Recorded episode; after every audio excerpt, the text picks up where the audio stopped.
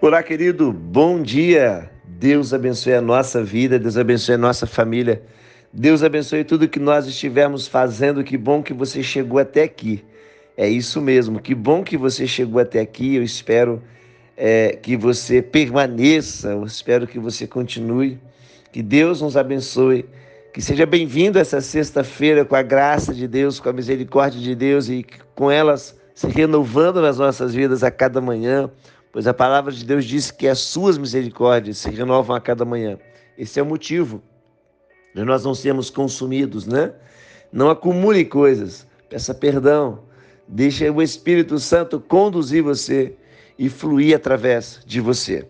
Que nós possamos, em mais esse dia, colocar diante de Deus a nossa vida e buscar em primeiro lugar o reino de Deus e que a sua oração seja que a vontade de Deus seja feita na sua vida na sua família.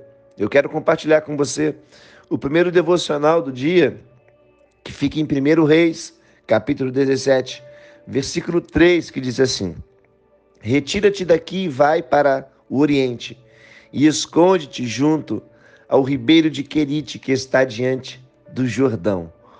Interessante aqui essa narrativa, essa ordem de Deus dada aqui para o profeta. O corvo só levou alimento porque Elias foi até o ribeiro, ou seja, ele obedeceu. E em 1 Reis 17, 9 diz: Levanta-te e vai para Serepta, que é de Sidom, e habita ali. Eis que eu ordenei ali uma mulher viúva que te sustente. Olha que, que direção que Deus está dando para o profeta, querido. A viúva somente sustentou o profeta porque ele se apresentou a ela.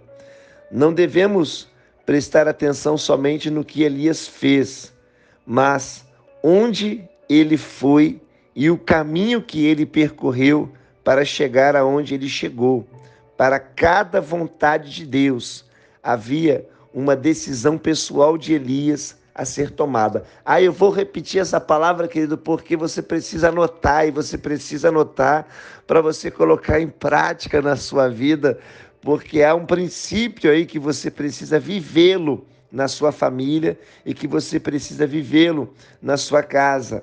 A viúva somente sustentou o profeta porque ele se apresentou a ela. Então, às vezes, nós prestamos tanto atenção né, no que Elias fez, mas não prestamos atenção no posicionamento que ele tomou, ou seja, ele obedeceu a Deus. Então ele se colocou à disposição em obedecer a Deus.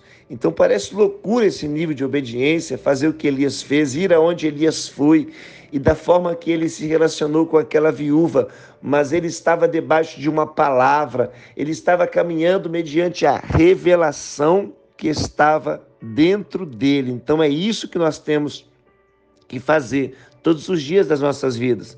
Para cada vontade de Deus havia uma decisão pessoal de Elias a ser tomada. Então, querido, Deus quer fazer a vontade dele na minha vida, na sua vida, mas nós precisamos obedecer. É o que eu preguei ontem, Muná e Kavaná, ou seja, fé e dedicação. Não basta apenas você falar que acredita, não basta apenas você falar que ama, mas você não vive uma vida de obediência. Então, que você possa colocar em prática em nome de Jesus. E Elias foi sustentado pelo nível de obediência que ele teve a Deus, pelo nível de obediência em ir aonde Deus pediu para que ele fosse. Então, que nós possamos crer nessa palavra. E Deus ordenou ele, querido, para que ele pudesse ser sustentado. Profetas comem o que Deus manda. Homens e mulheres de Deus vivem e são sustentados pelo que Deus dá. Não temos que realizar somente o que sabemos, temos que fazer o que ele nos mandou realizar.